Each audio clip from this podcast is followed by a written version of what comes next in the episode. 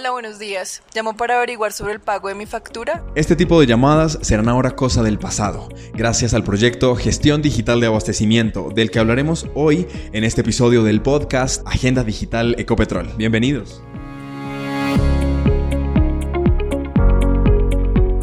Soy Héctor Galvis y en este espacio les contaré sobre la transformación digital de Ecopetrol y del rol que tenemos ustedes y nosotros dentro de esta transformación. En el capítulo de hoy hablaremos de un proyecto clave dentro de esta agenda digital, gestión digital de abastecimiento.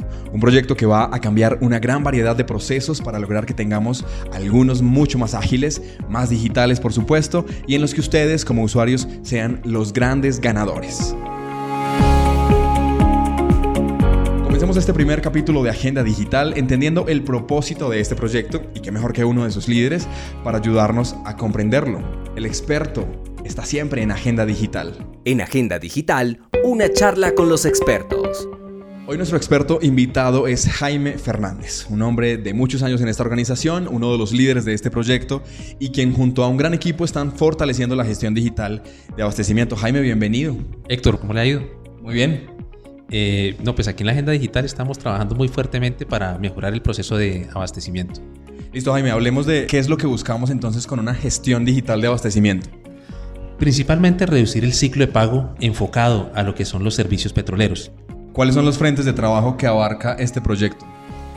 El proyecto tiene tres grandes frentes. Un primer frente de trabajo, que es la integración entre SAP y OpenWells, porque lo que queremos es reducir las fuentes de información.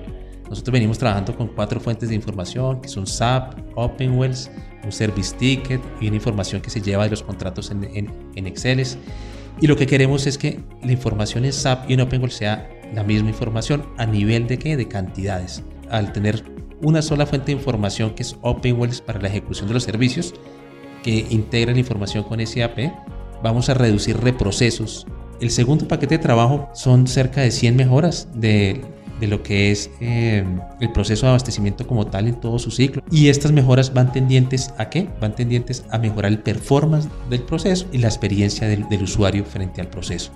El tercer frente de trabajo que tenemos es la automatización del recibo de facturas. Para esto vamos a implementar una solución que se llama Vendor Invoice Management y esta solución lo que nos va a permitir es automatizar el, el, recibo de la factura y automatizar el registro. ¿Qué viene en este panorama de gestión digital de abastecimiento? En cuanto a la integración de SAP con OpenWells, que lo que estamos haciendo en este momento es construyendo ya ese, esa integración. De hecho, la parte que, de la integración entre SAP y OpenWells de subsuelo ya está construida, ya está aprobada. Tendremos una salida en vivo para subsuelo hacia el mes de agosto y para perforación eh, hacia finales de noviembre. En el caso de las mejoras, ya tenemos cerca de 13 mejoras. En el tema de la implementación de BIM, ya cerramos la fase de, de, de, los diseños, ya estamos construyendo. Bueno, Jaime, este es un proyecto que beneficia a una población externa importantísima como nuestros miles de proveedores. Son unos aliados fundamentales para el negocio. ¿Qué va a cambiar al respecto y cuál es el beneficio para ellos? Bueno, el principal beneficio para nuestros proveedores es que les podamos pagar con mejor oportunidad.